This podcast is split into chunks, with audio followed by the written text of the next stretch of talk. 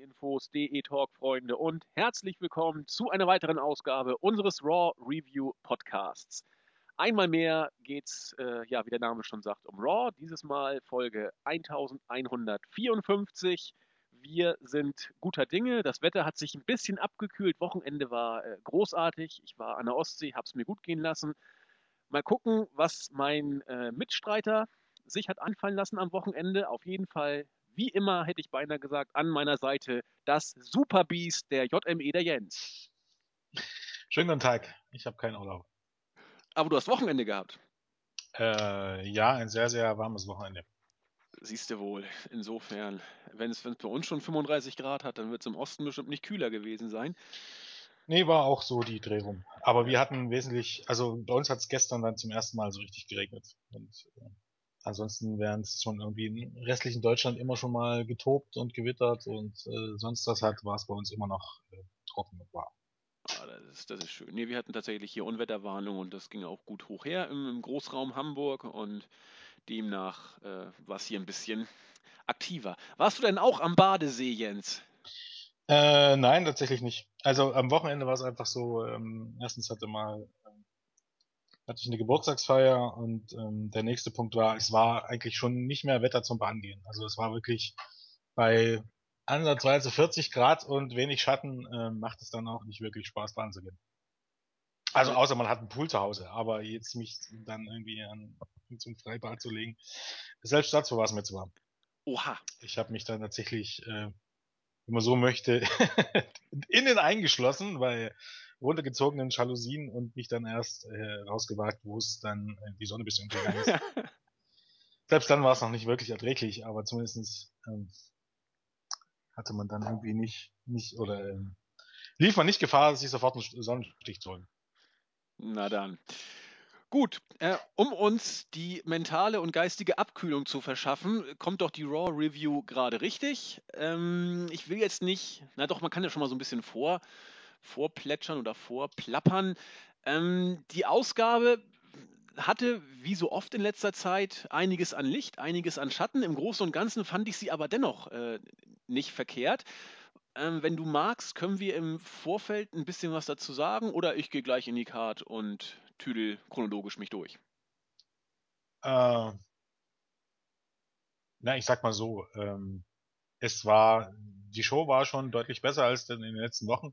Ähm, wenn man natürlich sich jetzt hier Probleme raussuchen möchte, dann ist es einfach die Tatsache, dass drei Stunden zu lang ist und man bekommt einfach keine Show hin, die über die volle Zeit ähm, ähm, spannend und gut bleibt. Soll ja. heißen, bei drei Stunden hast du immer Sachen dabei, die ähm, ja nicht unbedingt immer katastrophal sind, aber die jetzt nicht so der Toller sind. Nee. Aber das ist nun mal Normalität und ich weigere mich auch weiterhin, meine Maßstäbe zu runterzuschrauben und zu sagen, ja, das ist nun mal so und damit müsst ihr klarkommen und so. Nein, muss ich nicht.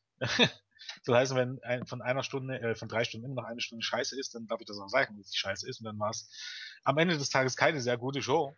Aber jetzt mal davon abgesehen, von dieser, war es schon spaßig so. Ja, habe ich, hab ich im Großen und Ganzen ähnlich wahrgenommen. Vor allen Dingen, weil man, das sei jetzt ganz kurz mal vorangeschoben, weil man ja, wie du schon sagtest, in der Tat drei Stunden füllen muss. Und da ist immer äh, Füllmaterial bei, auf das man gut und gerne auch verzichten kann, am liebsten vielleicht sogar verzichten sollte. Aber man hat in diesem, äh, bei dieser Ausgabe es zumindest im Ansatz geschafft, diese Füllersegmente mit äh, einer gewissen, vielleicht sogar unfreiwilligen Komik zu füllen. Insbesondere beim Match äh, von The New Day hat man das geschafft, indem man einen interessanten Kommentator oder Co-Kommentator hatte, nämlich Titus O'Neill, aber ich will dem nicht vorgreifen. Das war stellenweise äh, lustiger als das Match selbst, wobei auch das nicht wirklich jetzt zum Kotzen war. Aber bevor ich hier weiter abdrifte, würde ich sagen, gehen wir chronologisch von Na, Anfang um, bis Ende. Um es mal vorwegzugreifen, es gab auch schon äh, wieder die üblichen Segmente aus der Hölle. Also Big ja. Show und Big Show gegen Ryback mit dem Mist draußen, der rumschrie und King Barrett gegen R2 war schon mehr, als ich ertragen kann. Ah, fand ich gar nicht mal so zum Kotzen. Ist, äh, aber wir werden auch darüber zu gegebener Zeit sprechen. Gott sei Dank sind wir nicht immer komplett einer Meinung, sonst wäre es ja langweilig. Raw ging diese Woche los, erstmal mit einem Rückblick auf das, was vor zwei Wochen geschah. Wir erinnern uns, die Authority hat es geschafft, Brock, das Biest, Lesnar äh, zu plätten vor zwei Wochen. In der letzten Woche wurde dafür dann von Seth Rollins ordentlich äh, in die Geschenkkiste gegriffen. Kane äh, durfte in den Karibikurlaub mit großartig äh, schlecht retuschierten Fotos in dieser Sendung, die davon zeugten, wo er sich aufhielt. Und die J&J Security bekam eben einen schönen Cadillac. Jeder wusste eigentlich schon vor dieser Show, was mit dem wohl passieren würde. Wie dem auch sei, äh, Raw begann dann auch mit einem äh, Blick in, in die Halle und die Musik von Brock Lesnar kam. Und er kam mit Paul Heyman im Schlepptau an den Ring. Und ich fand, das war ein äh, Beginn, wie er sich gewaschen hat. Die, die Promos von Heyman sind eigentlich immer stark. Für mich waren sie in den letzten Wochen, bevor Lesnar seinen Abgang machte, insbesondere vor Mania, nicht immer so überragend, wie man es von ihm vorher vielleicht gewohnt war. Aber die hier war meines Erachtens von Anfang bis zum Ende ein, ein Volltreffer. Äh, er hat erstmal äh, so losgelegt, wie man das eigentlich erwartet. Äh, Heyman, der Bürgermeister von Suplex City, hat ein bisschen äh, Seth Rollins dann äh, parodiert und äh, gesagt, dass er, äh, dass das Lesnar, sein Client Brock Lesnar, für alle seine Gegner, die er gepettet hat, sei es der Undertaker, sei es John Cena, immer Respekt hatte, aber nicht für Rollins, für den nur noch Disrespect, wie er sich ausdrückte. Ähm, er hat dann dreimal aufgeführt, warum und inwiefern Rollins Lesnar geärgert hat. Erstmal bei Mania, dann bei, bei Raw äh, nach Mania, wo er stiften gegangen ist, und dann eben noch bei der Raw-Ausgabe, wo die Authority sozusagen Lesnar auseinandergenommen hat. Dann wurde es leicht ins äh, Religiöse abdriftend, denn er hat äh, Brock Lesnar ganz bescheiden als ein Gott bezeichnet, der aber kein sanfter und barmherziger Gott ist, sondern eher ein, äh, ein, ein Gott der ja, gewaltsamen Vergeltung. Äh, da wurde es dann äh, leicht, leicht apokalyptisch. Ähm, ja, so, so ging es dann eben weiter und auch das elfte Gebot wurde zitiert. Man soll äh, nicht die Bestie provozieren, weil das äh, geht meistens nach hinten los. Und dann hat Paul Heyman das geschafft, was, was äh, er besonders gut meines Erachtens immer hinkriegt. Er hat äh, die Stadt mit einbezogen. Und zwar ohne, dass es Cheap Pops waren, sondern wie ich finde, besser konnte man es eigentlich nicht machen. Ähm, er hat Chicago oder die, die Arena, wo man sich befindet, als äh, die Kathedrale äh, bezeichnet. Und heute wird es schon losgehen. Er wird nicht bis Battleground warten. Das äh, Suplexen und die Bestrafung geht schon heute los in der Kathedrale in der Stadt von Chicago. Äh, die Halle ist durchgedreht, gerade zum Ende der Promo. Der Höhepunkt war genau da, wo man ihn setzen musste. Es lief mir teilweise wieder kalt den Rücken runter. Ich war geflasht. Ähm. Jens, bist du erkältet oder verhustet? Nein, nein, ich äh, irgendwie gerade. Keine Ahnung. Verhustet sozusagen. Verhustet. ähm, ja, war ähm, wieder mal, oder nachdem ja die letzte gar nicht mal so aufregend war, wieder mal eine Paul Heyman-Promo, wie man sie kennt und wie man sie liebt. Und ähm, dazu kam, dass es eben keine 20 Minuten Promo der VOT war und das hat nichts damit zu tun, dass der VOT der VOT war, sondern einfach mit der Länge, weil zwischen 10 Minuten und 20 Minuten gibt es schon einen Unterschied und natürlich gibt es auch einen Unterschied zwischen äh, Paul Heyman und Seth Rollins und dementsprechend war das zwar natürlich wie immer eine Eröffnungspromo, weil mit Matches oder sonstigen beginnt ja Raw nicht mehr, aber diesmal war das schon um Klassen besser als sonst, muss man sagen. Und natürlich ähm, war schon der Aufbau oder war eben die, die, der rote Faden, der sich, der sich durch diese Show zog, mal nicht der übliche AVD ähm, Laberkram, sondern muss, wusste hier schon, dass äh, was denn im Laufe der Show kommen mag und äh, dementsprechend war ich schon ein bisschen mehr voller Vorfreude, als das sonst der Fall ist. Weil ich sonst weiß, sonst gibt es 10.000 Backstage-Segmente mit Kane und Seth Rollins und der, den restlichen Geeks und ähm, das ist meistens nicht so spannend. Und hier konnte man sich schon ausrechnen, dass Kane äh, wahllos irgendwelche Leute killen wird. Lesnar. Natürlich. Äh, ja, Kane, um Gottes Willen, Lesnar. Der war ja Gott sei Dank gar nicht da. Nur fototechnisch. Ja. Genau, äh, fototechnisch war Kane da. Das bringt uns zum nächsten äh, Überleitungssegment. Denn Kane wurde äh, über, in Form von diversen Fotos aus seinem Urlaub eingeblendet. Großartig, Photoshop macht einiges möglich. Auch die J&J Security mit ihrem Auto wurden gezeigt. Und äh, ja, dann ging's los. Äh, zum ersten Mal wurde es dann physisch, denn die Musik von Big Show kam. Er hat sich auf äh, den Weg zum Ring gemacht und hat sich dort äh, vorbereitet für das Match gegen den Intercontinental Champion Ryback. Ein Non-Title-Match, ein ganz normales Singles-Match war es. The Miz war auch dabei. Äh, besser gesagt, er mittendrin, aber nicht dabei, müsste man sagen, denn er hampelte immer äh, außerhalb des Rings rum und hat äh, ein Mikrofon gehabt, wer, das er auch während des Matches immer benutzt hat, um äh, ja quasi mit, mit Big Show zu sprechen. Ja, äh, würge ihn, bring ihn zur Aufgabe und all solchen ähnlichen Firlefanz. Ähm, du hast es schon gesagt, du fandest es zum Kotzen. Ich, tut mir leid, ich fand es nicht schlecht, äh, fand es ganz putzig. Am End, Im Endeffekt ging das Match leider Gottes dann doch 10 Minuten. Ähm, und es fühlte sich auch äh, so an, man hat jede Sekunde gespürt. Das Ende war dann irgendwie ein bisschen, bisschen blöd. Ähm, The Miss kam dann nach einem, oh doch, das muss ich kurz lobend erwähnen, Big Show hat ja vom zweiten Seil tatsächlich einen Elbow-Drop angesetzt, der mir äh, äh, imponiert hat. Ich muss es gestehen, also nicht schlecht. Der Mann ist weit über 40 und setzt so ein Ding an und hat keinen dabei verletzt. Das ist äh, eine reife Leistung. Auf jeden Fall hat dann The Miss irgendwann einen Pin-Versuch unterbunden, hat dann auf beide eingetrampelt, hat sich tierisch über sich gefreut, bis dann äh, Big Show aufstand und die beiden, also Ryback und Big Show, haben ihn dann umzingelt. Es gab den Shellshock, es gab den Chokeslam und danach hat Ryback noch Big Show platt gemacht und hat dann äh, im Ring triumphiert. Wie gesagt, Ryback, einer der Intercontinental Champions, einer der wenigen Intercontinental Champions aus den letzten Monaten, fast Jahren, die seine Segmente immer äh, ja, äh, als, als Gewinner oder als äh, gefühlter Gewinner äh, beschließen dürfen. Ähm, wie gesagt, so schlimm fand ich es nicht, Jens. Leg du mal los. Ach, ich habe da auch gar nichts zu viel erklären, also oder oder viel zu sagen. Ich finde äh, diese Fehde mit Abstand äh, das nervigste Moment, weil ich keinen von den drei sehen und leiden kann, um ganz ehrlich zu sein. Ich finde alle drei nicht gut im Ring.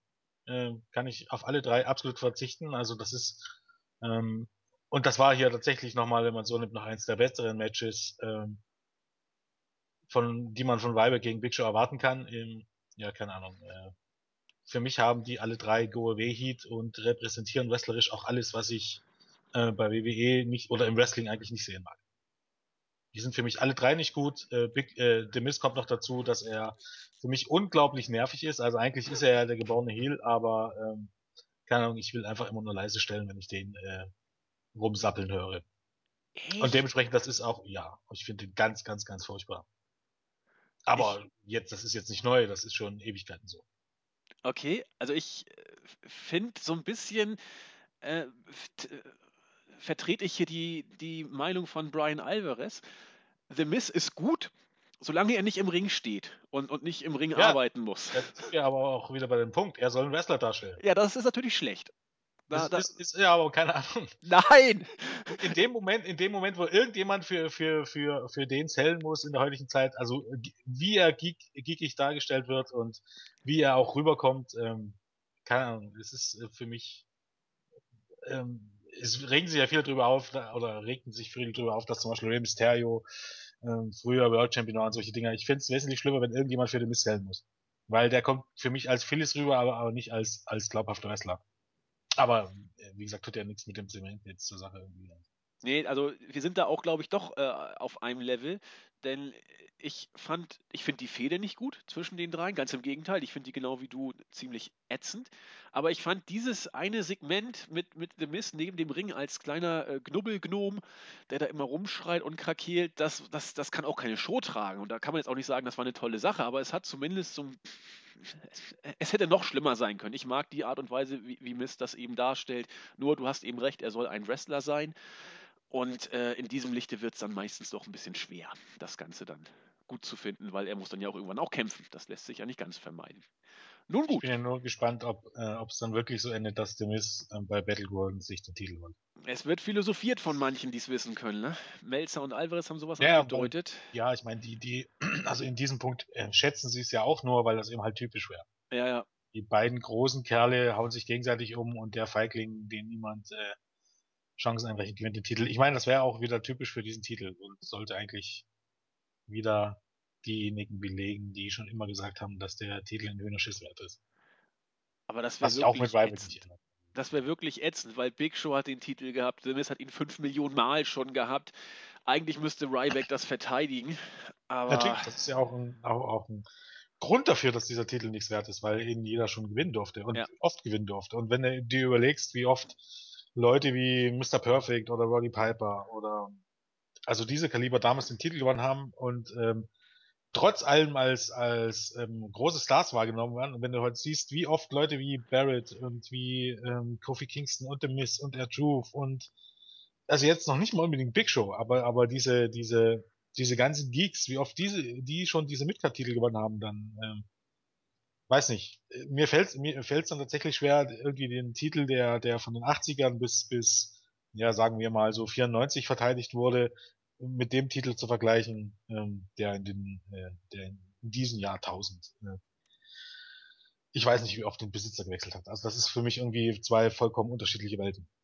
Da ist ja, der Name gleich. Wo, wo du es gerade sagst, ähm, ich, leider Gottes hängt mein, mein Internet gerade so ein bisschen. Ich bin sogar der Auffassung, dass Mr. Perfect das Ding nur ein einziges Mal gewonnen hat und Roddy Piper, meine ich, also bei Roddy Piper bin ja. ich mir sicher, also 100 Pro, dass Roddy Piper ihn nur ein einziges Mal gewonnen hat. Und ich meine, Mr. Perfect, ich gucke jetzt gerade mal nach.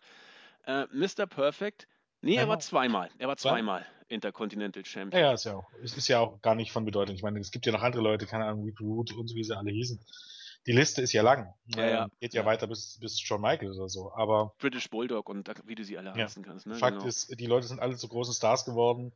Ähm, trotz des Titels, muss, müsste man ja heute sagen. aber damals eben auch, auch wegen dieses Titels und auch weil es einfach damals ähm, was bedeutet hat, diesen Titel zu gewinnen. Das ist einfach heute nicht mehr der Fall. Auch weil eben alleine Leute wie The Miss dargestellt werden, wie sie dargestellt werden und trotzdem irgendwann wahrscheinlich den Rekord sogar brechen werden, weil ich glaube, Miss ist davon nicht mehr allzu weit entfernt. Von den Rekordtiteln? Ja, ja. Ich glaube, okay. Jericho hält, glaube immer noch den Rekord. Ich will mich jetzt nicht zu weit aus dem Fenster lehnen. Ich habe da auch ein bisschen im Laufe der Jahre die Übersicht verloren.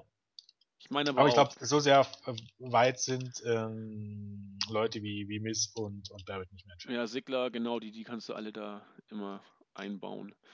Nee, gut. Dann äh, lassen wir das mal so stehen. Ich glaube, der Jens recherchiert gerade fleißig. Ich versuche dann mal elegant weiter zu moderieren.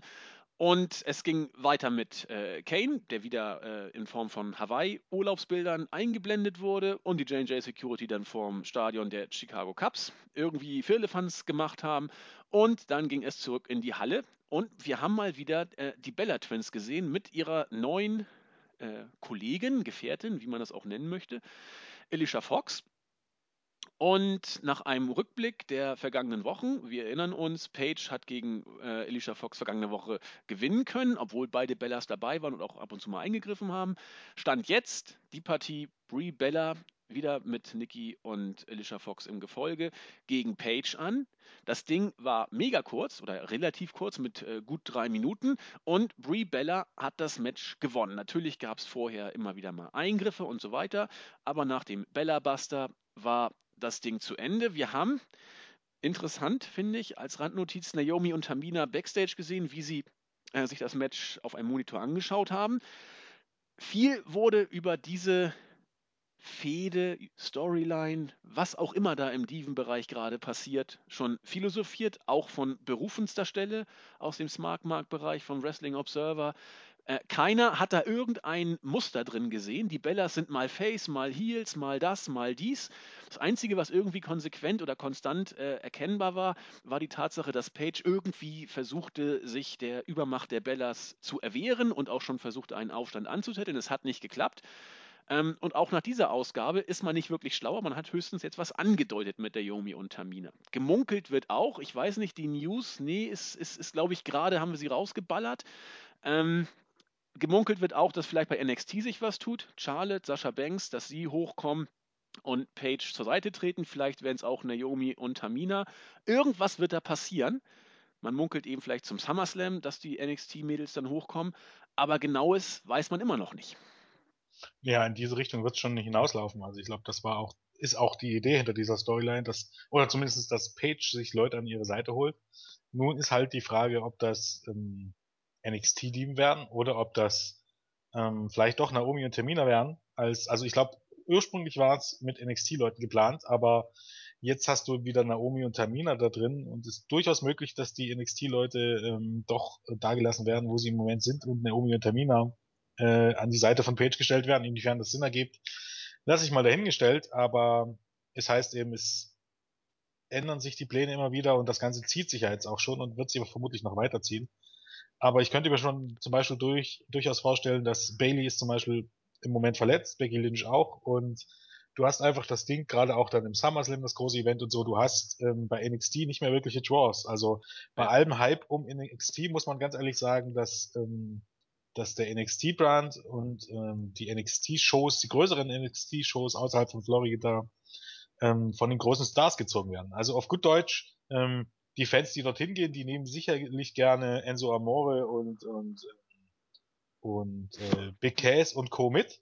Ähm, aber wenn du dann nur noch diese Leute hast und Baron Corbin und ja, Blake und Murphy und wie sie alle heißen, dafür bezahlen die Leute äh, oder bezahlen nicht 5000 Leute Eintritt, sondern die bezahlen Eintritt für für Bala, für Owens, für Samoa Joe, für ähm, für Kenta ähm, und eben auch für die, die Top 7. Und wenn du jetzt auch noch die Top 7 ähm, ins Main Roster holst und in Anbetracht dessen, dass Sami Zayn und, und Hideo Itami verletzt sind, dann hast du auf gut Deutsch irgendwann nur noch Samoa Joe und Finn Balor. Und ähm, wenn vielleicht Bailey und, und Peggy Lynch doch ein paar Wochen ausfallen, dann hast du wirklich nur die beiden.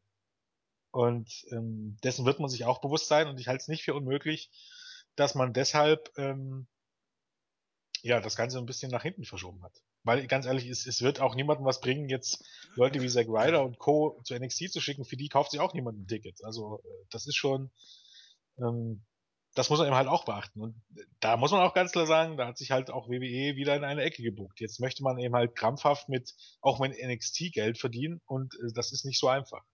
Ich mu äh, musste ich übrigens auch, auch durchaus lächeln, dass, ich weiß nicht, ob du es mitbekommen hast, ähm, Ric Flair hat, glaub, irgend, in irgendeinem Interview gesagt, dass ja ähm, NXT so viel besser als TNA und Ring of Honor ist. Aha. Und das lässt sich so leicht sagen. Das Problem ist aber, das kann nur jemand sagen, der sich das Ganze nicht wirklich genau anguckt, weil das ist nicht der Fall. Ähm, LXT ist super und es gibt große Unterschiede zu zum Main Roster und ähm, NXT wird zu Recht gefeiert. Ähm, nichtsdestotrotz ist NXT aber nur so gut wie die drei oder wie die sechs, sieben Leute an der Spitze. Exakt. Und alles, was danach ko äh, kommt, ist mehrere Klassen tiefer als bei Ring of Honor und ähm, TNA. Und das sieht man durchaus auch an den, Spe an, an, an, den, an den Weeklies und auch an den Special Shows. Also wenn du dir jetzt mal ein, ein Ring of Honor Pay-Per-View anguckst und da sind irgendwie zwei, vier Sterne-Matches dabei, da denkst du dir, okay, das war eine gute Show, aber keine herausragende Show. Ähm, wenn du dir jetzt die NXT Specials anguckst, da hast du meistens zwei richtig starke Matches, meistens eben die Frauen und der Main Event. Und der Rest, der da kommt, der ist nicht viel. Zumindest ist es dann meistens gut aufgebaut, aber man muss ihm dann klar sagen, dass man das schon, schon trennen muss. Das NXT wird durch die Top-Leute, die WWE nicht selber ausgebildet hat, erst groß gemacht. Ja, und wo kommen die her? Ja, voll, vollkommen richtig. Also, wenn jemand zu Ric Flair dann das sagt, muss man ganz ehrlich sagen, er guckt sich das Produkt nicht an. Ja. Und, und das, das setzt sich ja fort, auch, auch in, in Zukunft. Ähm, unabhängig von dieser, von dieser Konkurrenzsituation. Ähm, ich gehe jede Wette ein, dass WWE es sich niemals leisten wird können, ähm, auf die Leute, die bei Ring of Honor antreten, zu verzichten. Bei TNA hat das noch geklappt, aber bei TNA ist immer die Frage, wie lange das geht, aber WWE wird sich das niemals leisten können, weil das einfache Problem daran ist, ähm, WWE müsste von Anfang an selber diesen Blick für Talente haben. Und den hat man nicht. Denn das zeigt ja schon zum Beispiel eben, dass man Leute wie Ricochet und so weiter weggeschickt hat. Und der war damals schon be bekannt als ein Top-Worker, den hat man trotzdem weggeschickt. Und es gibt ja noch viele andere Beispiele. Chris Hero. Chris Hero auch. Ja, okay, Chris Hero, da hat es ja auch noch andere drin gehabt, aber zum Beispiel ja, oder Austin Aries, den man weggeschickt hat, den man heute garantiert in, in ähnlicher Form wie Samoa Joe auch wieder nehmen würde, wenn er nicht gerade lange bei Team E gewesen wäre. Ja. Ähm, diesen Blick für Talente hat, hat, hat man bei WWE nicht. Soll heißen, man ist darauf angewiesen, dass die Leute sich außerhalb von WWE einen großen Namen machen, in Japan und bei den Independence Promotions. Und natürlich kann man hoffen, dass das WWN sich dann diese Leute holt, aber WWN wird diese Leute auch nicht alle bekommen. Und zwangsläufig werden einige davon bei Ring of Honor und Co. landen und zwangsläufig wird WWE diese Leute holen.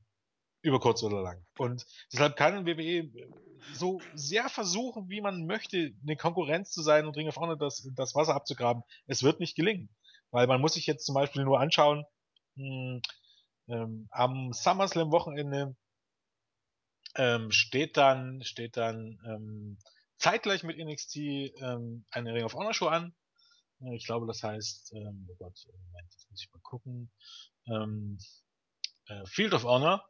Und äh, die Show, ähm, für die Show hat man sich eben zum Beispiel die New Japan Leute hochgeholt. Und egal, was man jetzt bei NXT guckt, ich habe so meine Zweifel, dass man, dass man beispielsweise Jay Lethal und Shinsuke Nakamura gegen Red Dragon bucken kann, äh, äh, toppen kann. Und deshalb mach, braucht man sich auf Ring of Honor keine Sorgen machen. Ich bin mir sicher, die werden diese Show ausverkaufen.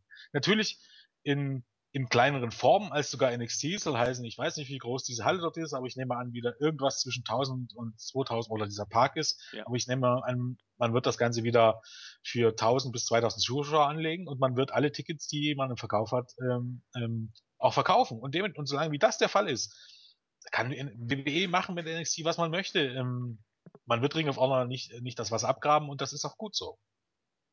Weil Ring of Honor dann eben noch, doch noch mal ganz andere Möglichkeiten hatte, hat als beispielsweise NXT. Muss man ja, vor, vor, allen Dingen ist die Kaderdichte ja ungleich tiefer. Also das, das, die, die NXT-Events sind, sind große Klasse, aber die sind ja auch von der Matchcard her deutlich äh, geringer oder deutlich kleiner, deutlich weniger Matches als die Ring of Honor Pay-per-Views. Und aus den gleichen Gründen, die du ja gerade gesagt hast. Das sind äh, zwei, drei Top-Matches bei NXT, die von den von dir genannten Leuten bestritten worden sind und auch künftig bestritten werden. Ähm, und dann gibt es ein, zwei Matches, wo äh, die zweite Garde rankommt, die qualitätstechnisch ein Stück weit abfallen, die man aber ganz gut aufbaut und äh, im Vorfeld verfrühstücken kann. Ring of Honor Pay-Per-Views sind ja ganz anders aufgebaut. Mehr Matches, mehr Qualität ähm, und, und, und tiefer äh, in der Dichte. Und vor dem Hintergrund äh, hast du natürlich vollkommen recht, dass das äh, Flairs Aussage, sagen wir mal, etwas gewagt ist. Ich, ich, denke mal, es ist auch ein bisschen, er ist halt auch ein bisschen befangen. Seine Tochter ist bei ihm. Ja, natürlich. Und ich meine letztendlich, logisch. Äh, ich kann mir beim besten Willen nicht vorstellen, dass sich Ric Flair ähm, anno 2015 irgendeine Ring of Honor Show oder irgendeine TNA Show anguckt. Nein. Das auch, auch realistisch gesehen ist NXT auch nicht besser als TNA. Kann es ja auch gar nicht sein. Ich meine, man macht sich was vor, wenn man das glaubt. Ähm, NXT, also jetzt zum Beispiel was jetzt oder was jetzt vom Gesamtprodukt ausgeht. Ähm, NXT hat absolute wrestlerische äh, Höhepunkte durch die Top-Leute und hat, hat einen guten Aufbau der Fäden und der Storylines. Genau. Aber am Ende des Tages hat man eben halt auch viele Leute, die unglaublich grün sind und ähm, ja. Eben, NXT ja. ist eine, eine, Aufbauliga mit ein paar Topstars aus, aus den Indies und ein paar Top-Diven. So ungefähr kann man, kann man NXT vielleicht definieren. Und ich kann mir auch gut aus, wir schweifen jetzt sehr ab, aber ich kann mir auch gut vorstellen, dass ähm, dieser Hype um NXT, also der wird vielleicht anhalten, aber ich kann mir gut vorstellen, dass diese, diese großen Hausshows außerhalb von Florida, dass die irgendwann abnehmen werden. Also ich kann mir beim besten Willen nicht vorstellen, dass, dass man das auf Dauer probiert, weil das Ding ist einfach, WWE hat ganz andere Produktionskosten. Soll heißen, ähm, wenn du jetzt hier diese Ring of Honor Show anguckst, natürlich, das sieht alles ein bisschen, bisschen mehr nach zweiter oder, ja, ja. zweiter oder dritte Liga aus, genau. aber die verdienen halt Geld mit 1500 Zuschauern. Ähm, bei NXT ist es schon so, wenn du da 3000 Zuschauer hast, dadurch, dass du alles pompös machst und dadurch, dass äh, diese Leute, wie Samoa Joe, dann nochmal trotzdem dieses gleiche Geld, wenn nicht mehr Geld verdienen wollen als bei Ring of Honor, ähm, kostet dich das auch mehr. Und wenn ich das mehr kostet, dann, dann ähm, schreibst du eben halt irgendwann keine roten Zahlen mehr, trotz 2000 Zuschauern. Und ich bezweifle, dass das, ähm, wenn NXT dauerhaft auf Tour geht, dass man mit, mit dem, mit dem Roster oder, oder wenn man sich nicht wirklich immer regelmäßig größere Stars von außerhalb holt, regelmäßig 5000 Leute in die Halle bekommt. Denn das schaffst, das schaffst du doch nicht mal mit den Hausshows. Das schafft ihr doch nicht mal SmackDown regelmäßig.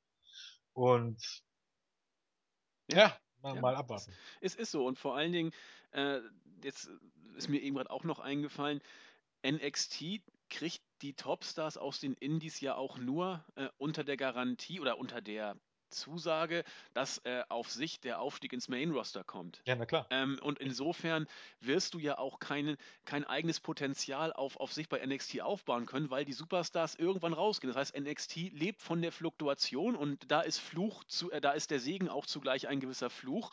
Ähm, weil es eben nicht um NXT geht. NXT ist super, solange man diese Leute hat, sondern weil es auf sich den NXT-Workern, die aus den äh, Indies kommen, natürlich ums Main-Roster geht. Und daher ist NXT eben in nur bedingt eine eigenständige Liga, sondern äh, eben ein, ein Durchgangsprodukt, wo auch eben eine gewisse Gefahr liegt. Und deswegen auch das eher ein Argument dafür, dass ROH äh, auf Sicht äh, vielleicht doch sich darum nicht die größten äh, Gedanken macht, weil man auf eigenen Füßen steht. Das Aber ist generell so ein bisschen, Entschuldigung. Immer, Jens, immer. Ist, ähm, ja, ähm, natürlich. Ich gehe auch stark davon aus, dass man Samoa Joe jetzt zugesichert hat, ins Main Roster zu kommen, weil ähm, also Kevin Owens hat das ja, ich glaube, kurz nachdem er ins Main Roster aufgestiegen ist, auch mal ein Interview klar gesagt, dass er auf, auf durchaus auf eine Menge Geld verzichtet hat, dafür, das zu NXT zu kommen. Und das gilt ja für einige andere auch. Ähm, und Kevin Owens hat dann wahrscheinlich noch nicht mal das Geld verdient, was beispielsweise AJ Styles im Moment verdient. Oder ähm, der gute Herr Del Rio und so Co. Also im Moment, auch wenn das, wenn WWE es manchmal nicht zulässt und die Zuschauerzahlen bei TNA und so, aber es, es ist im Moment keine schlechte Phase, in Independent Wrestler zu sein, weil du kannst wirklich richtig, richtig gutes Geld verdienen. Aus, vor allen Dingen auch, wenn es dich über ähm, Ring of Honor zu New Japan verschlägt.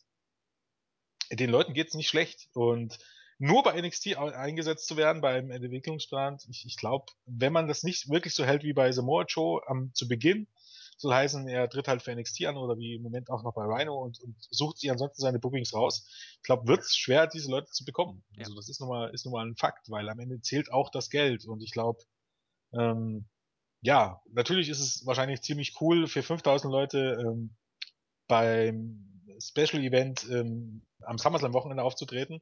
Aber ich glaube, wenn es die 5000 wären, aber davon gehe ich jetzt einfach mal aus. Ja, denke ich. Ähm, aber ich meine, jetzt, ähm, keine Ahnung, im, Fall von den Young Bucks äh, sozusagen, ist es, glaube ich, jetzt auch nicht das Verkehrteste, ähm, keine Ahnung, am, am Anfang Januar vor, ich weiß nicht, wie viele Zuschauer zuletzt waren, ähm, aber sicherlich deutlich über 20.000 Zuschauer, ähm, bei New Japans äh, Tokyo Dome äh, anzutreten. Und ähm, das ist dann am Ende schon die zweitgrößte Wrestling-Show der Welt. Von daher, naja, warten wir mal ab. 36.000 waren es dieses Jahr.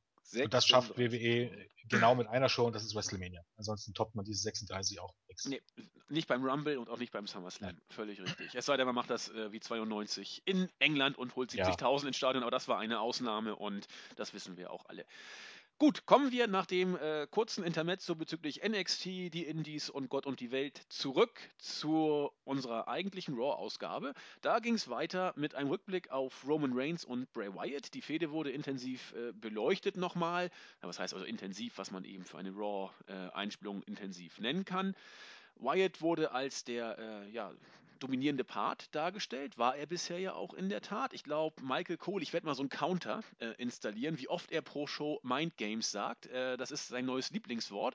Äh, Mind Games nee, hier. Erzähl lieber mal, wie viel die, die Wrestler, äh, wie die Wrestler, die Kommentare, oh, sagen. Oh, oh. Ja, das. Dies, äh, diese, dieses Grauen, dieser grauenvolle Scheiß hat irgendwann mal mit Joss Matthews angefangen. Ich glaube, mittlerweile wird ihm das auch gesagt. Das geht mir so auf den Sack. Dass sie das sagen sollen, wird ihnen gesagt, ne? Ja, ich glaube es, ja. ja. Ich, ich, ich, ich, hoffe, dass es so ist, ansonsten, äh, ja. Naja. Wie, wie, dem auch sei, ähm, vielleicht kriegt ja Roman Reigns heute Bray Wyatt auch seinen Gedanken, denn er musste heute gegen Sheamus antreten. Und das Match ging dann so, äh, ja, ich will nicht sagen standardmäßig, aber wie ein gutes oder ein, ein solides Wrestling-Match zwischen den beiden eben über die Bühne geht, elf Minuten hin und her. Bis irgendwann, und man hätte die Uhr danach stellen können, bei SmackDown ging es wohl genauso wieder. Äh, wie die letzten Wochen auch ging das Licht aus. Es kam das äh, Roman, äh, das, das Bray Wyatt Jingle, dieses Zepp oder was immer das auch sein mag. Und dann war Ruhe. Dann kam irgendwie zur Bray Wyatt Musik äh, auch ein Bray Wyatt äh, mäßig aussehender Mensch an den Ring, hat seine Laterne gehalten. Roman Reigns hat keine Sekunde gezögert, hat sein Faust, äh, was ich war da durchgeladen, ist auf ihn rumge ist auf ihn zugelaufen und hat ihn mit einem Superman Punch ausgenockt. Irgendwann wurde deutlich, dass es gar nicht Bray Wyatt war. Das Licht ging wieder an und pünktlich auf die Sekunde, als das Licht wieder anging, ging auch, der ertönte auch die Ringglocke. Der Referee war völlig entspannt und hat äh, auch im Dunkeln gemerkt, dass Roman Reigns den Ring verlassen hat, hat durchgezählt bis 10 und damit hat Seamus via Countout das Match gewonnen, hat sich gefreut, hat sich seinen Koffer geben lassen, hat gefeiert und dann sei mir nicht böse, was für dich The Miss im Moment äh, Go Away Heat-mäßig erzeugt, ist für mich ganz klar Randy Orton. Ich, ich, ich bin da streng subjektiv und will es auch nicht verallgemeinern. Ich habe mich unglaublich aufgeregt. Ich wusste auch genau, was kommt. Und so kam es auch. Es gab einen Brawl. Äh, außerhalb des Rings, dann irgendwie innerhalb des Rings. Äh, Seamus wollte gerade wieder rein und schwuppdiwupp, out of nowhere hat Michael Cole wunderbar auswendig gelernt, kam der RKO, Randy Orton hat sich gefreut, ich habe mich nicht gefreut und das Segment war zu Ende. Ja. Naja, man setzt die Fäde fort, sage ich mal. Ähm, Pluspunkte für, für, äh, für, ja, für Konsistenz. Aber auch hier muss man, wir haben es in den letzten Wochen immer schon ein bisschen wohlwollend ignoriert, aber auch hier war es wieder, das war jetzt das dritte Match des Abends und das dritte Match des Abends, das kein klares Finish hatte oder ja. ähm, das zieht sich mittlerweile durch jede Show, die eigentlich nur darum, also man hat kaum noch, wirklich kaum noch klare Finishes. Ganz, ganz selten und auch hier wieder, ähm, wieder dieses typische Beispiel, ja, okay, du hast zwei Leute, keinen willst verlieren lassen und dann bucken wir halt wieder irgend so einen Scheiß. Und das ziehst du durch und durch und durch und durch und durch. Und irgendwann hast du dann zum fünften Mal Sheamus gegen Roman Reigns, ob die, obwohl die beiden noch nicht mal wirklich gegeneinander fäden. Ähm, ja, das ist halt, man hat, ich habe jetzt schon das Gefühl, dieses Match 80.000 Mal gesehen zu haben. Ja. Ohne irgendwann mal ein klares Finish gesehen zu haben. Ähm, ja, kannst ja auch nicht machen, weil Seamus ist ja. Kofferträger und Reigns darf nicht verlieren. Und, und ach, es scheint mittlerweile wirklich tatsächlich so, dass das auch wieder so, so eine Sache von, von wie sehr man bei WWE auch damit beschäftigt ist, nicht über äh, mögliche Entscheidungen ähm, direkt nachzudenken. Ähm, das mit Roman Reigns Tochter scheint Geschichte zu sein, ohne Erklärung. Ja, ohne Erklärung. Dass das, dass das einen faden Beigeschmack haben könnte, ähm, ist, ist den Leuten also nicht vorher eingefallen, sondern erst mittendrin. Wie so oft, ja. Ja, äh, interessant. Ähm, und so schleppt sich die Feder also jetzt hin und ähm, ja, Bray Wyatt hat ein bisschen seinen Grund, warum er das angreifen soll, aber trotzdem, das ist, ähm, das ist nicht viel, um ehrlich zu sein. Nee. Also äh, mit der Tochter, ähm, so, so, so sehr wie das auch ein Geschmäckle hätte, hätte es immer noch den, den, den Vorteil irgendwie, dass, dass du sagen könntest, okay, wenn die beiden dann aufeinandertreffen, dann ist äh, serious shit. Äh, ne, dann geht's zur Sache. Aber irgendwie jetzt, äh, doch, das wäre das wär sogar interessant gewesen, denn wir wissen ja seit äh, Extreme Rules 2014, dass Bray Wyatt eigentlich äh, der große Kinder, äh, derjenige ist, der die Kinder oder die Kinder mögen ihn offensichtlich. Vielleicht wäre dann auch Roman Reigns Tochter am Ring gewesen, hätte dann mit, mit irgendwie ja, der Stimme eines Alkoholikers ich mein, Whole White World in his Hand gesungen oder irgendwie so. Also ich meine. Hallo? Zugegebenermaßen wäre das alles schon sehr dreschig. Aber. Da musst du das ja. Headset wegschmeißen. Nein, tue ich dann. Okay, ähm, das klang so. Zugegebenermaßen wäre das alles schon sehr dreschig, aber naja. Ich meine, wie man es macht, macht man es verkehrt, ist man ganz ehrlich. Äh, das, das ist richtig. Wir finden dann würden wieder, Ja, dann, dann würden wir wahrscheinlich auch rummeckern, aber es ist halt jetzt, ich sag mal so, alle Fans von, von Roman Reigns würden, man wird es ja dann wieder morgen sehen bei Twitter, äh, wird den Fans wieder was abgehen. Wenn sie Roman Reigns sehen und äh, die werden dann auch jubeln, wenn er gegen Bray Wyatt antritt, aber das läuft eben auch dann, glaube nur so bei Mark so richtig. Also ich glaube, bei allen anderen ist da, also nicht, dass man das jetzt sagt, irgendwie das Match jetzt total scheiße findet oder so, aber da ist jetzt so die ganz große Aufregung auch nicht da. Also ich, ich muss gestehen, so ätzend ich die Fehde finde und alles, was drumherum passiert, weil es eine Standard-Bray Wyatt-Fehde ist, sozusagen, ein Stück weit bin ich doch gespannt, wie das Match wird. Aber nicht, weil die Fehde so toll ist, sondern die blende ich völlig aus, sondern weil ich mal gucken möchte, wie die beiden im Pay-Per-View-Match, was da so abgeht. Aber ja, so, so ätzend finde ich die Fehde jetzt auch gar nicht. Ja, ich weiß ist halt, ist, die ist halt, die ist halt da. Ja, genau, sie, sie, ist, sie ist halt da. So, äh, jetzt kommen langsam die Segmente, wo ich dann mir ein Schmunzeln diverse Male nicht verkneifen konnte. Zuerst äh, Backstage-Segment. Triple H, er ist wieder in den Shows, hat telefoniert oder äh, und dann kam Seth Rollins dazu mit der J&J Security und man hat so ein bisschen äh, rumgekappelt und dann äh, gab es ein Gespräch zwischen Hunter und Rollins. Und man müsste doch auch, auch mal Sachen machen, mit denen man, mit denen die wenigsten Leute rechnen und so weiter. Und Rollins hat Schluss gefolgert, ja Mensch, klar, das, ich muss Lesnar heute herausfordern. Und das werde ich jetzt auch machen. geniale Idee, äh, gut Schlussgefolgert. Äh, auf jeden Fall, Rollins wollte sich heute Lesnar vorknöpfen. Das war schon mal, da konnte man sich auf einiges gefasst machen. Ähm, weiter geht's mit meinem absoluten WWE-Superstar oder Lieblings-Superstar der Zeit. Rusev auf Krücken mit der bezaubernden Summer Rae. Die muss nur den Mund aufmachen und der Tussi-Faktor ist im Unendlichen am Ring und hat erstmal zum Volk gesprochen. Summer Rae sei jetzt äh, die Frau an seiner Seite. Lana war ein, ein, ein äh, do, äh, doppelzüngiger Drache, Schlange, was auch immer. Und äh, Sigler ist äh, nicht wirklich besser. Und äh, es, es, es, knisterte ein bisschen zwischen äh, Rusev und Summer Rae. Es gab sogar einen ganz charmanten Handkuss für die gute Dame. Da kam aber dann die Musik von Sigler, der zusammen mit Lana dann auch an den Ring gekommen ist. Und es gab eine, der Promo will ich nennen, es gab ein, ein äh, Sigler hat das Wort ergriffen in einer Art und Weise, die, ja, die, die ich einfach wieder mal zum Kotzen fand. Alles, was du warst und alles, was du erreicht hast, verdankst du nur einer Person, nämlich der bezaubernden Lana. Und sie ist jetzt gegangen, gegangen, gegangen, aber ich habe sie gefunden und was für ein Scheiß. Äh, fieses Rumgeknutsche. Rusev hat herrlich leidend sich gen Ringseile verabschiedet. Ähm, und so weiter. Und dann äh, ging es dann Jerry Springer mäßig weiter. Die beiden Damen äh, haben sich gegenüber positioniert, sich dann auch äh, die High Heels ausgezogen. Äh, man durfte viel erwarten, aber es kam leider dazu, dass die beiden äh, Herren die Damen dann getrennt hatten und dann kam Rusev out of nowhere mit der Krücke, Sigler auf dem Rücken ein paar Mal übergebraten. Stopp, ich habe den geilsten Spruch von Rusev ja vergessen. Ähm, Rusev, mein Zitat des Jahres, äh, ich, also Sigler ist total scheiße und ich sehe besser aus und bin auch viel leidenschaftlicher als Sigler. Ich habe ich hab Tränen gelacht. Der Kerl ist mein absoluter Liebling mittlerweile. Wie dem auch sei, Sigler wurde radikal auseinandergenommen mit der Krücke, dann die Krücke noch an den Kehlkopf, äh, Superkick ins äh, Gesicht und Tritte auf den Rücken und so weiter und so fort. Rusev wie ein Berserker jubelnd, auch Summer Ray war so ein bisschen eingeschüchtert, Lana hat geschrien, Sigler war ausgenockt. Trash, aber ich finde Rusev ganz große Klasse. Ja, eigentlich das einzige Highlight in diesem Spiel. ja. Äh, ja, zumindest ist er jetzt wieder fit. Ähm, wie auch immer man das gemacht hat. Ich hoffe, er war auch tatsächlich verletzt, sondern es war nicht eigentlich generell nur eine Storyline. Also ich glaube, gebrochener Fuß kann man ausspielen. Ähm, in den paar Wochen, ich glaube, Mai hatte sein letztes Match, ich glaube in zwei Wochen. Schwierig.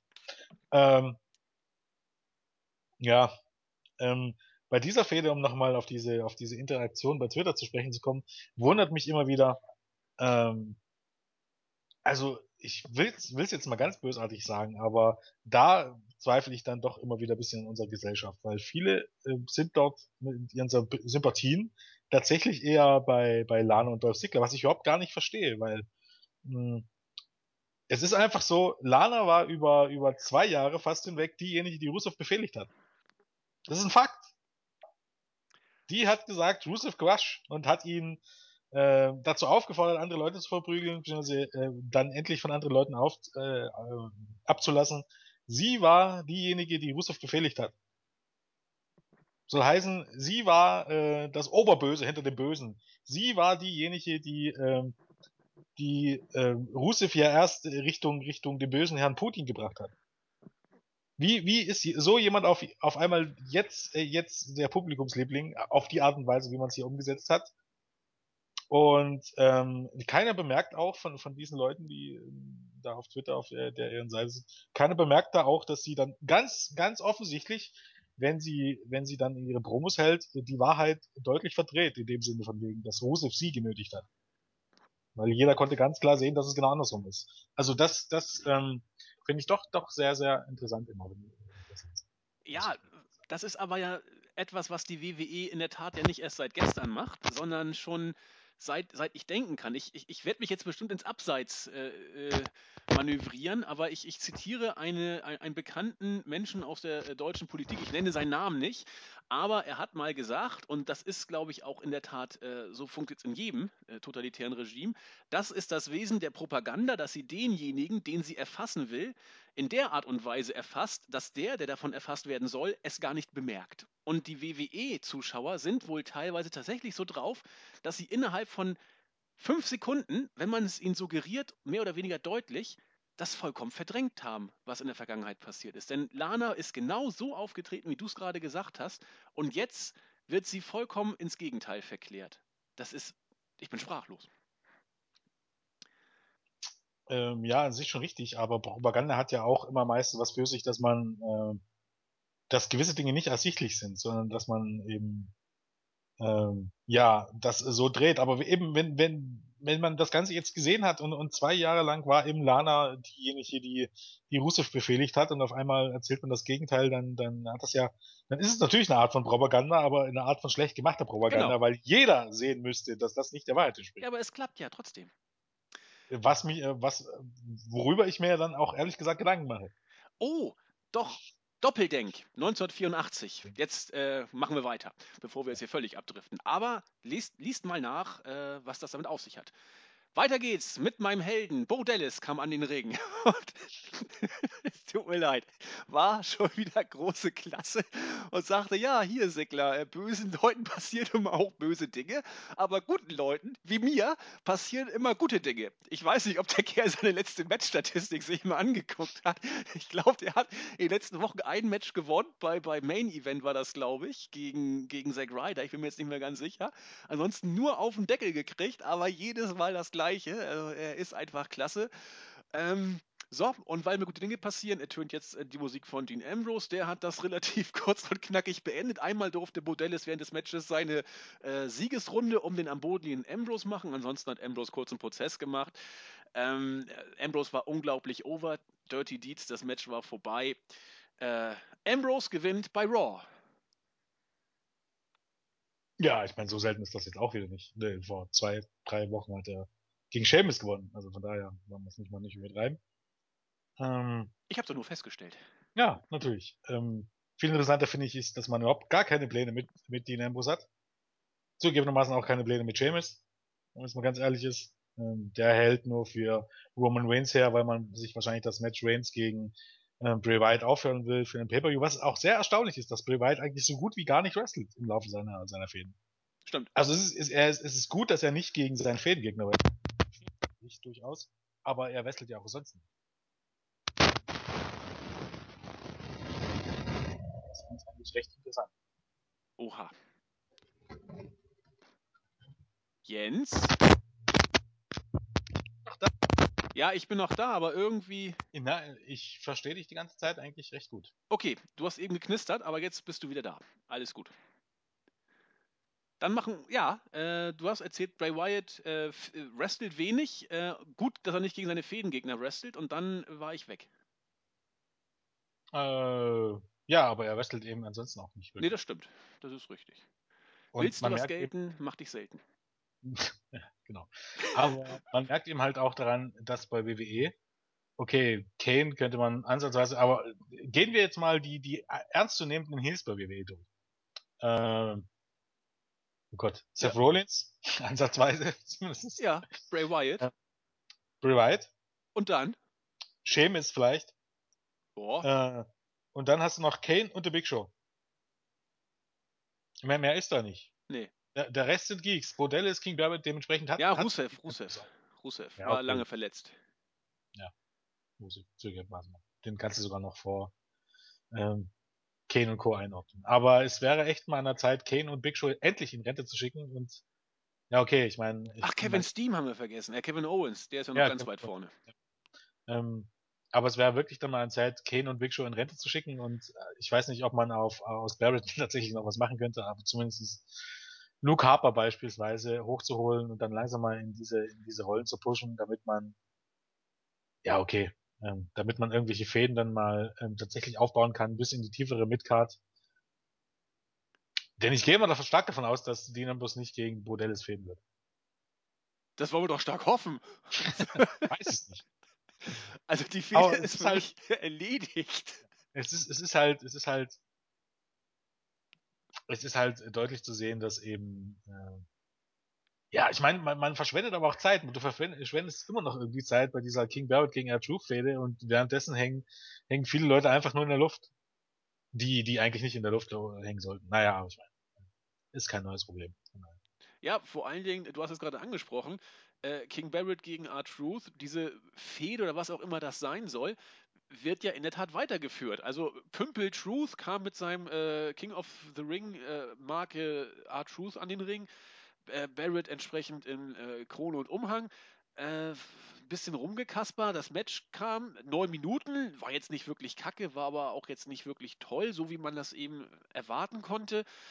Aber äh, schon wieder äh, das fünfte Mal in Folge oder das fünfte Mal äh, in kurzer Zeit bei einer TV-Show treten die beiden aufeinander. Äh, also das ist wirklich eine Fehde, die im TV wohl ausgetragen wird und nicht auf irgendwas hin, hinlaufen soll. Äh, das ist auch, für mich war das lupenreines Füllmaterial. Das, das muss man bringen, um die Show voll zu kriegen, aber auf irgendwas hinauslaufen scheint es wohl auch nicht, oder? Nö. Nö, nö. Vermutlich nicht. Deswegen habe ich es jetzt auch kurz abgehandelt. Ich weiß nicht, ob du noch äh, ins Detail gehen möchtest, sonst würde ich zum Highlight der Show kommen. Nö, muss man nicht. Also äh, ganz ehrlich, das ist ähm, alleine dieses Match auch acht Minuten gehen zu lassen, das ist, ist halt typisch, das ist halt typisch Raw. Irgendjemand hält es wahrscheinlich noch für, für witzig und man will es auflockern, es ist aber nicht witzig. Es ist einfach am Ende des Tages nur peinlich. Ich finde das zumindest. Ja, aber zumindest gewinnt äh, das ist für mich ohne Bedeutung. King, King Barrett ist äh, mittlerweile für mich auf einer Stufe angekommen von den Leuten, die, du sofort entlassen kannst. Und die, wie gesagt, außerhalb von WWE wesentlich besser aufgehoben Das, der ist, der ist für mich rettungslos, der ist für mich rettungslos verloren. Ja, wird schwer, da noch was rauszuholen. Ich, ich werde ihn auch nie wieder ernst nehmen können.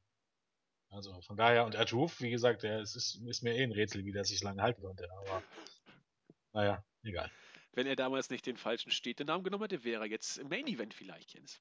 Man der ist über 40. Der ist, glaube Mitte 40 mittlerweile. Ja, 42, glaub, 43 ist er, ja. Genau. Ja, das sollte man nie vergessen, dass der ähm, eigentlich in, in einem Alter ist, wo andere viel, viele andere schon lange ihr, ihre Karriere beendete. Das stimmt. Ich Aber glaub, zumindest ist er noch fit und gelenkig. Ja, natürlich, ja. Das ist auch schon nicht schlecht.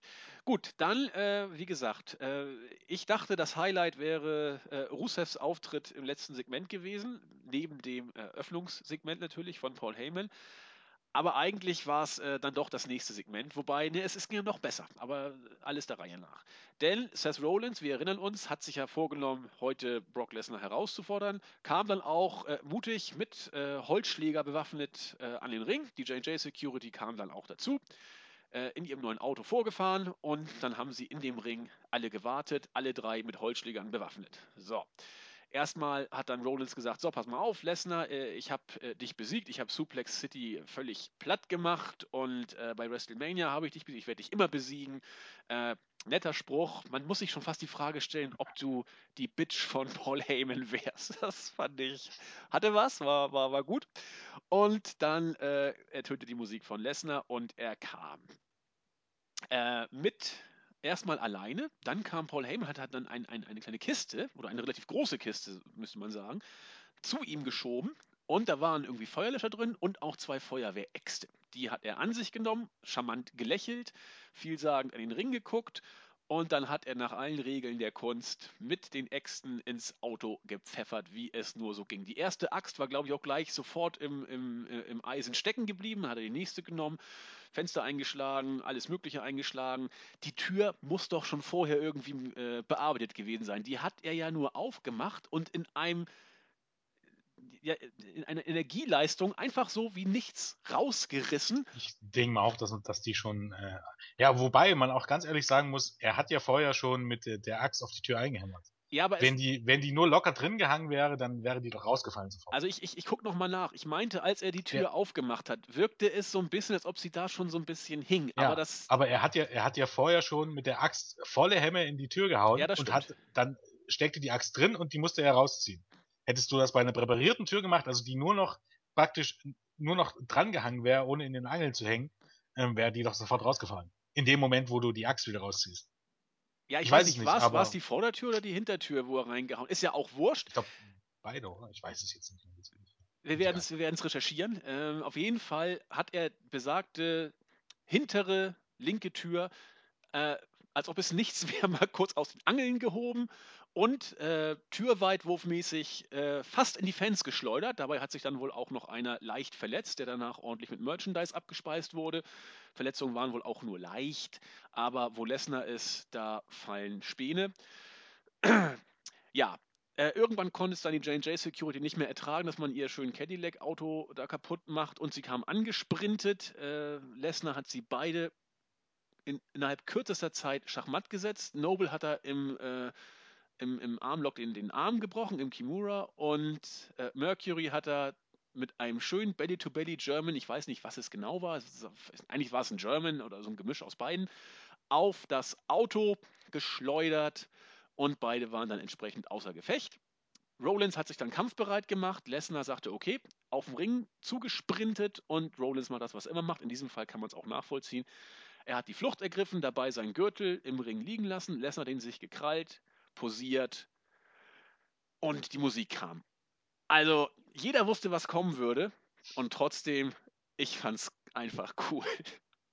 Ja, für sich ist es natürlich äh, komplett einfach. Na gut, ich meine, was heißt schon einfach? Ähm, ist ja jetzt nun so ein Auto zu zerstören, ist ja nun auch nicht ohne und äh, gar nicht so ungefährlich. Ich habe übrigens gerade nochmal geguckt. Äh, tatsächlich, er hat die hintere Tür äh, nicht mit der Axt bearbeitet, Ja, sondern genau. nur rausgezogen. Ich nehme davon an, dass die nicht wie eine normale Tür richtig fest verankert war, sondern irgendwie so bloß so provisorisch, dass, dass es eben halt Ja. dann nur einen kleinen Ruck gebraucht hat, bevor die aus dem ähm, denke ich eigentlich.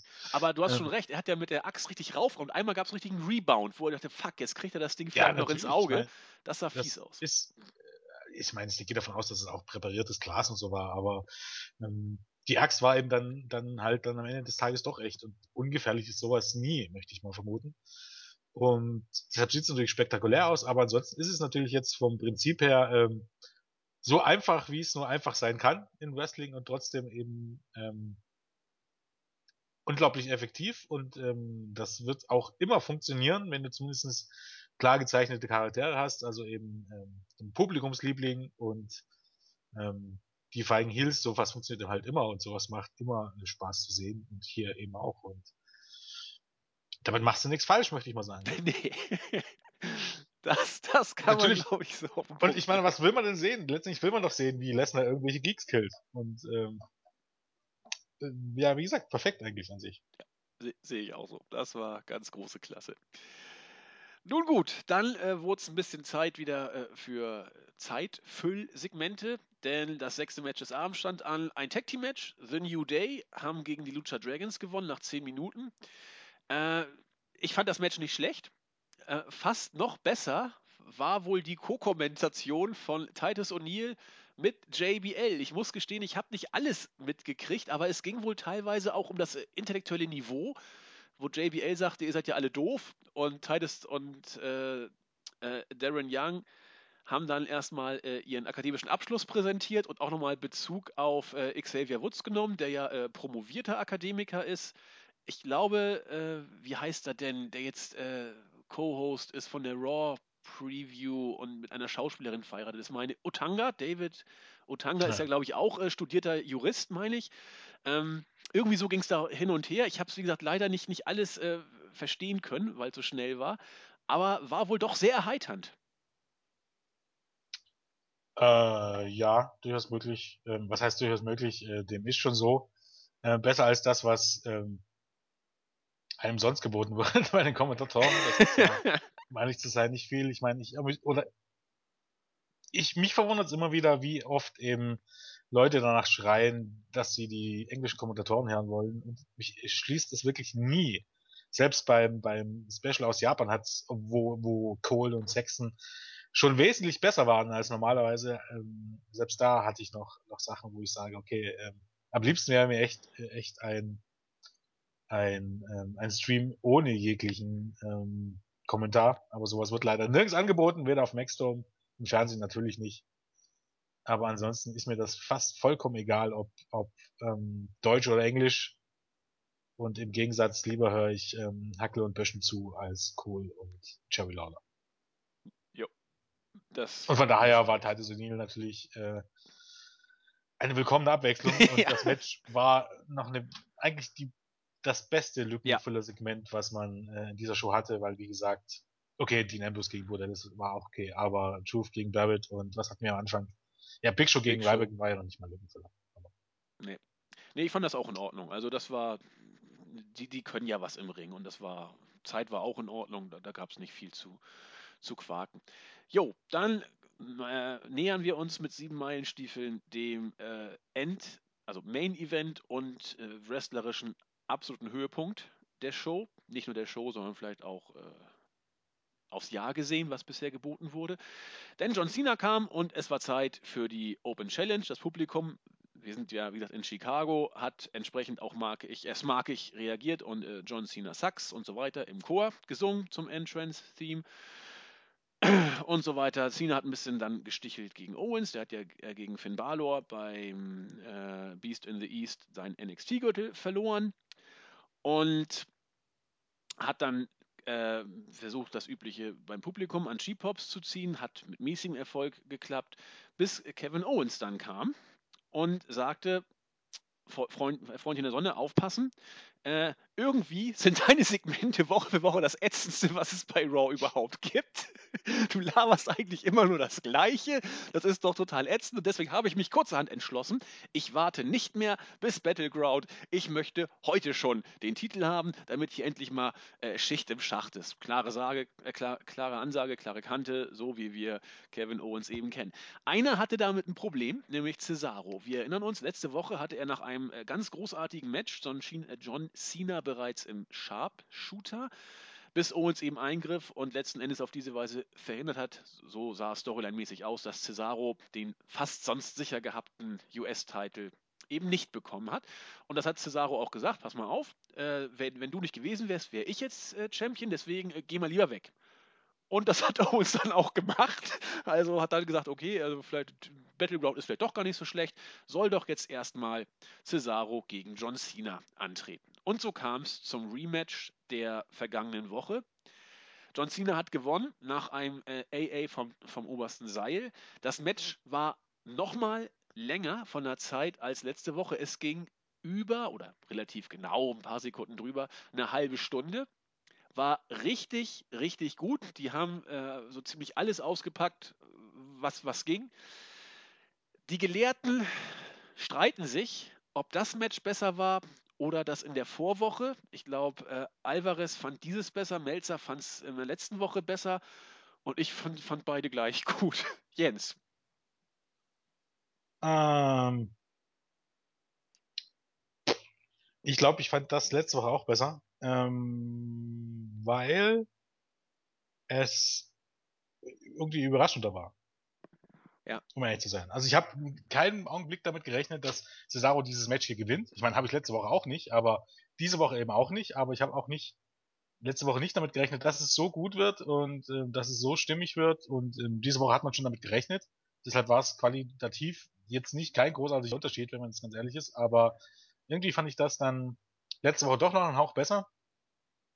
Ähm, ich auch generell würde ich jetzt sagen, dass das jetzt nicht irgendwie das beste WWE-Match in diesem Jahr war.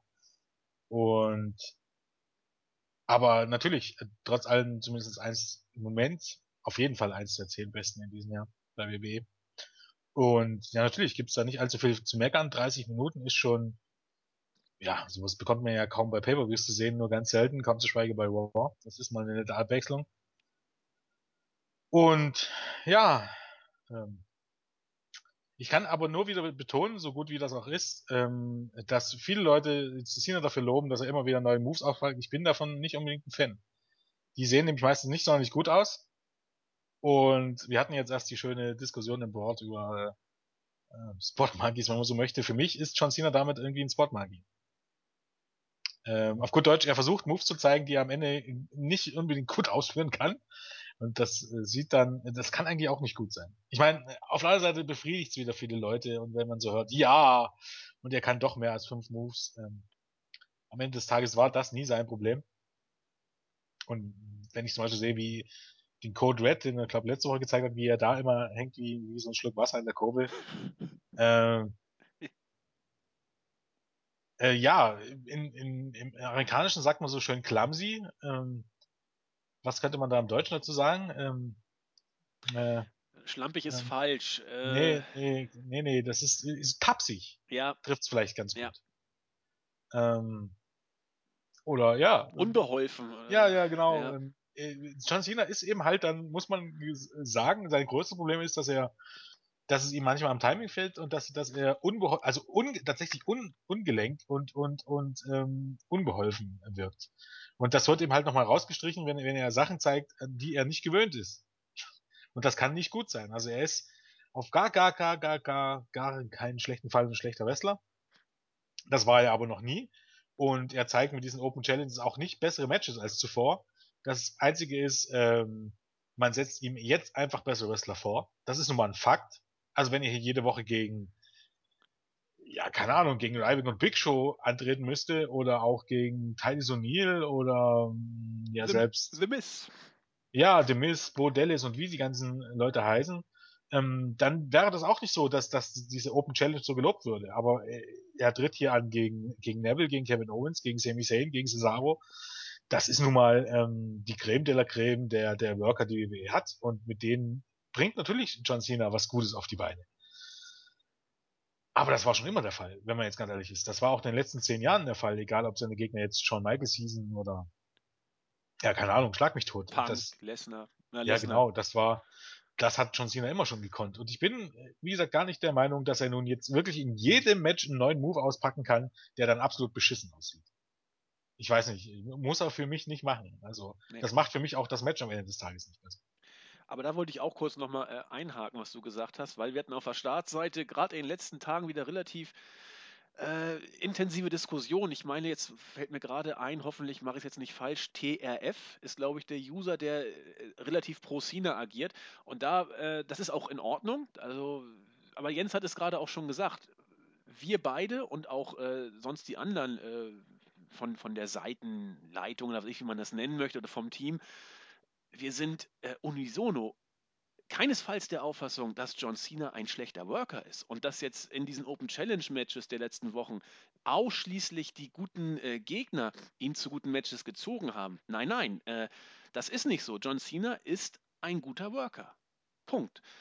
Ähm, und das äh, legen wir auch Wert darauf, dass das nicht irgendwie in den falschen Hals kommt. Wir sagen nicht, John Cena ist scheiße, John Cena kann nichts und so weiter. Das sagen wir nicht. Ähm, wir haben andere Sachen, an denen wir uns bei John Cena reiben, im, im, negativen Sinne relativ häufig. Aber keiner von uns wird jemals sagen, dass John Cena ein grottenschlechter Worker ist. Weil das eben einfach nicht stimmt.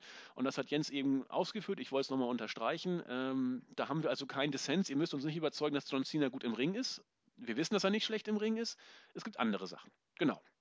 Ja, sein Gimmick ist scheiße. Dabei, ja, dabei bleibe Also, das, äh, ach, da ist ja mittlerweile auch schon ein Running Gag. Ähm, letzte Woche bei Twitter, bei, ich glaube, dich hat er angeschrieben, oder? Der Wer? Herr Schäfer? Carsten, ja, ja, Carsten hat mich angeschrieben. Ich war völlig, ich wusste gar nicht, was er wollte. Ja, das, das, das, war echt wieder so typisch und der kann es auch nicht lassen. Vor allem diesmal, da, da, hast du ja vollkommen recht. Normalerweise, wenn, wenn, wenn man ihn anschreibt, schreibt er zurück. Aber er hat mich bisher ganz selten direkt angeschrieben. Deswegen, lieber Carsten. Das, ähm, das, macht, das macht er bei mir echt immer und immer, immer bei John Cena. Aber das ist auch wieder so am Punkt vorbei gewesen. Nee, deswegen, ich wollte es jetzt gerade für alle so die, die ihr nicht wisst, was Jens gerade äh, meint. Ich habe in der letzten äh, Raw-Ausgabe, letzten Donnerstag bei Tele5, äh, über das Match John Cena gegen Cesaro geschrieben. Eins der besten Raw-Matches der letzten äh, Monate, vielleicht sogar Jahre. Und darauf hat, hat mich der gute Carsten, Carsten Schäfer, herzliche Grüße an dieser Stelle, hat mich äh, ungefragt angeschrieben. äh, ja, ja, und das nach dem Gehate der letzten, was immer so schlecht über, über Cena schreibt. Ich weiß nicht, hast du den Wortlaut noch irgendwie drauf? Irgendwie, weil wir doch immer so schlecht über Cena reden. Das wäre doch alles ich glaub, Ja, so. das ist, es ist ja halt, ja, so nach dem Motto, äh, ähm, ja, äh, eben und das nach all diesen Gehete gegen China. Genau. Aber das ist halt. Das schließt sich ja nicht aus. Ja, das, das Nein, ist... sein Gimmick ist immer scheiße. genau. Und ein guter Wrestler ist er immer noch. Ist immer noch scheiße. Und ich halte ihn immer noch für einen, für einen absolut heuchlerischen Charakter. Und er hatte auch Einfluss drauf auf seinen Charakter. Das ist ja wichtig. Man kann ja nicht sagen, dass Cena seinen Charakter vorgeschrieben hat. Er hat den größten Einfluss aller Worker auf seinen Charakter. Dass Cena so auftritt, wie er auftritt, liegt auch zum großen Teil daran, dass Cena sich selbst so dargestellt hat. Ja, natürlich. Oder, ja. eben, vollkommen richtig. Er ist ja gerne der Superheld. Er möchte der Superheld für die, für die Kinder sein und er möchte die Truppen unterstützen. So. Und das sind eben halt alles solche Dinge, die, ja, mit denen ich nicht unbedingt konform gehe. Aber das tut ja jetzt auch noch nicht mal, noch nicht mal zur Sache, aber ich finde es auch immer so furchtbar. Ähm, ich glaube, mit diesen Five Fu äh, Moves of Doom haben einige was verstanden. Es geht nicht darum, dass John Cena keine anderen Moves kann. Ich kann es nur immer wieder betonen und man kann es, glaube betonen bis zum Samt Nimmerleinstag und trotzdem wird das immer wieder kommen. Ähm, die Tatsache, dass jemand viele Moves in seinem Moveset hat, macht überhaupt gar niemanden zu einem besseren Wrestler. niemanden. Also ich glaube, als, als guter, als richtig guter Wrestler kommst du zu, mit, mit, mit fünf Aktionen durch, auf gut Deutsch. Das hat Ric Flair über 20 Jahre seiner, seiner Karriere gerettet. Also mit speziellen Aktionen, genau, richtig. Ja, ja genau. Ähm. Und Five äh, Moves of Doom war eigentlich eher darauf ausgerichtet, dass er größtenteils oder sehr viele seiner Matches nach, äh, nach fünf Aktionen gewonnen hat, nach denen niemand mehr aufgestiegen sind. Und meistens waren es eben Aktionen, die nicht unbedingt ähm, nicht unbedingt Impact haben. Also wenn du überlegst, dieser Schulterblock, dann dieser Five Nugget Shuffle ist absolut lächerlich und nicht nur das, sondern der Five, ähm, Nagel hat, hat auch, ähm, der ist so ein bisschen wie so, wie so ein On-Schalter. Der führt nämlich dazu, wenn er diesen Move zeigt, steht der Gegner automatisch auf. Ja, wie so ein Elektroschock, wenn du einen ja, Herzinfarkt ja, ja, genau, hattest. Ja. der eh kommt. Und das ist dieses, dieses Five Moves of Doom, äh, dass die Leute satt waren. Die Tatsache, dass John Cena ein bisschen, und ich glaube, John Cena hat das selber mittlerweile eben so verfestigt und, und bringt jetzt immer mehr neue Moves, weil die Leute ja immer mehr, die Leute sagen immer, ich kann nur fünf Moves und da zeige ich jetzt immer extra viele Moves. Und wenn die Moves noch so lächerlich sind, aber genau das ist das Problem. Und ähm, keine Ahnung, ich, ich glaube, in, in, ähm, im New Japan Dojo würdest du dafür äh, Schläge mit einem Candlestick bekommen. Einfach nur, weil du Moves zeigst, die nichts bedeuten. Das ist der große Unterschied. Dass, dass es in einer Match-Story überhaupt, manchmal überhaupt gar nicht äh, so gut tut, wenn du einfach nur einen Moves zeigst. Natürlich ist das cool, wenn du, wenn du viele Near Falls hast und wenn du viele High Impact Moves hast, aber wenn deine ganzen Matches dann nur daraus bestehen, ähm, das ist, das ist nicht immer gut. Aber ähm, das ist jetzt auch im eigentlichen Punkt vorbei. Natürlich, wie gesagt, das war auf jeden Fall eins der, man müsste jetzt mal gucken, beim Royal Rumble, weiß ich gar nicht, aber bei, es gab, gab paar Matches, die waren sicherlich auf dem Niveau. Ähm, auch beim Japan-Special ähm, gab es zwei richtig, richtig gute Matches, die auf diesem Niveau waren. Neville gegen Jericho und Owens gegen Balor natürlich. Aber es war eines der besten WWE-Matches in diesem Jahr. Das ähm, Inklusive Pay-Per-Views, genau. Ja, natürlich, generell. Ja, ja, genau. Sehe ich auch so. Gut. Und von daher ein gutes Ende. Und natürlich war es nicht abzusehen, dass Cesaro das Ding gewinnt. Und ich glaube immer noch nicht an einem Push für Cesaro. Ich weiß es nicht genau. Nein. Aber es wäre ihm ja zu wünschen, aber ich glaube irgendwie nicht so richtig. Also diese, diese, es, es, es gab dann ja noch, wir haben es auch in den News gebracht, ähm, nach der nachdem die Kameras aus waren, hat der Cena noch eine Promo gehalten äh, und zu den Fans gesprochen. Cesaro war auch dabei, dass er Cesaro toll findet und dass Chicago auch super ist und er möchte jetzt gerne, dass die Opportunity, also die Möglichkeit für Cesaro endlich kommt.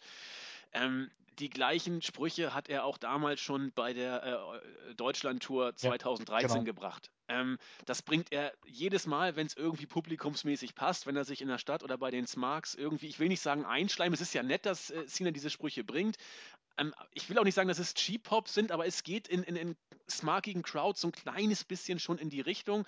Und wie ich eben sagte, er hat es schon öfter gesagt. Ähm, und von daher weiß ich jetzt nicht, inwiefern da wirklich was nachkommt. Sind wir ganz ehrlich, es ist, es, es sind schon ein bisschen Cheap-Pops. Ja, ich Also man will John Cena, ich will jetzt nicht John Cena äh, unterstehen, dass er nicht auch das glaubt, was er sagt. Aber John Cena ist eben ähnlich wie Al Hogan. John Cena ist ein Worker. Soll heißen, er würde solche Sachen auch erzählen, um äh, jetzt die Fans zufriedenzustellen. Genau wie Hulk Hogan das auch in Interviews so sagt. Der sagt Sachen, um, um Sachen zu sagen, die, die die andere gerne hören wollen. So sieht's aus. Und man weiß ja, wie, wie es immer hieß. John Cena war ein großer Fan von, keine Ahnung, Curtis Axel und von Big E und bla bla bla bla bla bla. Keinen von diesen Leuten hat das je irgendwas genutzt. Also entweder war es von vornherein irgendwelcher Quatsch, oder ähm, ja, John Cena setzt eben seine Macht am Ende doch nicht dazu ein, um diese Leute zu pushen. Ähm, ich meine, das ist jetzt noch nicht mal irgendwie eine Wertung, weil am Ende sollten Leistungen im Vordergrund stehen und nicht immer nur Vitamin B. Aber ich glaube, bei Cesaro, in Anbetracht seiner Leistung im Ring, und man kann jetzt lange drüber reden, ähm, am Mike ist er immer noch nicht der Beste und wird er auch nicht mehr werden in diesen, in diesen Universum, aber wenn man, man kann es eben dann durchaus trotzdem so drehen, dass er ähm, eine gute Rolle spielt. Aber man, wenn man das damals schon mit, mit Paul Heyman nicht gemacht hat, dann weiß ich nicht, ob man es in Zukunft machen wird. Nee. Ähm, was natürlich schade drum ist, brauchen wir nicht drüber reden. Also.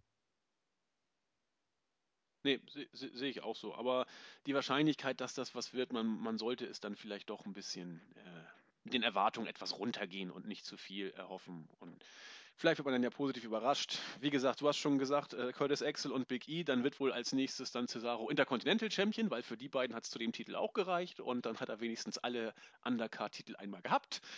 Das wäre aber gar nicht so schlimm. Nee, wenn, ich finde das auch nicht schlimm. Der Intercontinental-Titel und Cesaro wäre dann derjenige, derjenige, der jede Woche bei Raw ein 20-Minuten-Match gegen irgendwelche Leute zeigen darf. Das wäre vollkommen okay. Man muss es ja nicht Open Challenge nennen, aber genau. ähm, dann hätte er im Moment wahrscheinlich schon die beste Rolle, die er im Moment bei WWE einnehmen kann. Ja, also das daher. meinte ich auch gar nicht sarkastisch. Also das sehe ich genau wie du. Es gibt Schlimmeres für Cesaro als, als Singles Wrestler im Moment. Wir lassen uns da, denke ich, überraschen. Jens, wir sind durch für heute. Ähm, ja. Ich wollte noch Grüße losschicken äh, dieses Mal. Einmal, weil ich so lieb gefragt wurde, auch wenn sein Username mich äh, nachhaltig provoziert. Äh, unser neuen User RKO Out of Nowhere, das ist ja äh, ein Name wie für mich gemalt. Und äh, weil er auch heute sich im Board angemeldet hat und sich vorgestellt hat, der User Lupo sei auch herzlich gegrüßt von mir. Okay, dann grüße ich mal ähm, El Brando. Und also ich guck mal schnell. Könnte man noch grüßen. Äh, wieder unvorbereitet, aber ja, ich weiß auch, auch gar nicht, ob mich irgendjemand, ob ich irgendwelchen grüßen sollte. Ich weiß es nicht. Ich grüße mal Asperger Co. und ähm, unseren Italiener, CM Punk, Best in the World, den Max, der jetzt ja das WWE Network tatsächlich legal schauen darf. Das gibt's nämlich jetzt nicht. ich glaube sogar für neun, also tatsächlich für 9,99 Dollar, also für ein bisschen mehr als 8 Euro. Aber ich glaube, ich habe trotzdem keine Hoffnung für Deutschland irgendwie. Das Nö. wird bei uns schon teurer werden, weil es ist halt Deutschland. Ähm, ja, belassen wir es mal dabei. Ach, ich, ich grüße noch, ich grüße noch Hurricane und ansonsten alle, die sich gegrüßt fühlen wollen. Genau. Ansonsten schreibt uns, wir greifen das irgendwann auf. Ja, eigentlich könnten wir noch, noch irgendwie so ein Comeback teasern. Es ist im Moment wäre es noch zeitig, aber äh, ich sag jetzt einfach mal, ich sag jetzt einfach mal, ähm, he's coming. Und so. Und dann, he's coming. Na gut, ich bin mal gespannt, wer es ist. Hoffentlich bricht uns da kein Zacken aus der Krone. Wir ja, werden es erleben. wissen, wer es ist, egal. Was? Du solltest doch wissen, wer es ist. Ja, ich habe doch auch gerade eine coole Andeutung gebracht, aber du hast nicht aufgepasst. Selber Ach so, ja, ja, ah, ja. Ja, ah. ja, jetzt, jetzt. jetzt. Ja, bei, bei Super Beastern dauert es manchmal ein bisschen länger. In diesem Sinne, wir freuen uns gewaltig auf das große Comeback. He's coming. Und in diesem Sinne sagen das Super Beast und der ruhige Pflücker eine schöne Woche. Bis zum nächsten Mal. Tschüss. Tschüss.